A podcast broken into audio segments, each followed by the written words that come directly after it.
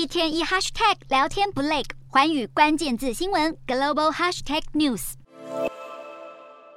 阿根廷卫生当局一日表示，西北部地区图库曼省出现不明肺炎疾病，症状与新冠肺炎类似，但是病患裁剪结果都是阴性。目前已经有三名病患死亡，累计九人感染，其中有八人都是一家私人诊所的医疗人员。阿根廷当局表示，首批病患最一开始发病的时间点大概都发生在八月二十日左右，但是目前还无法确定哪一位是零号病人。专家指出，已经在分析当地的用水以及空调，确定是否为中毒所导致，但也有可能是感染所造成。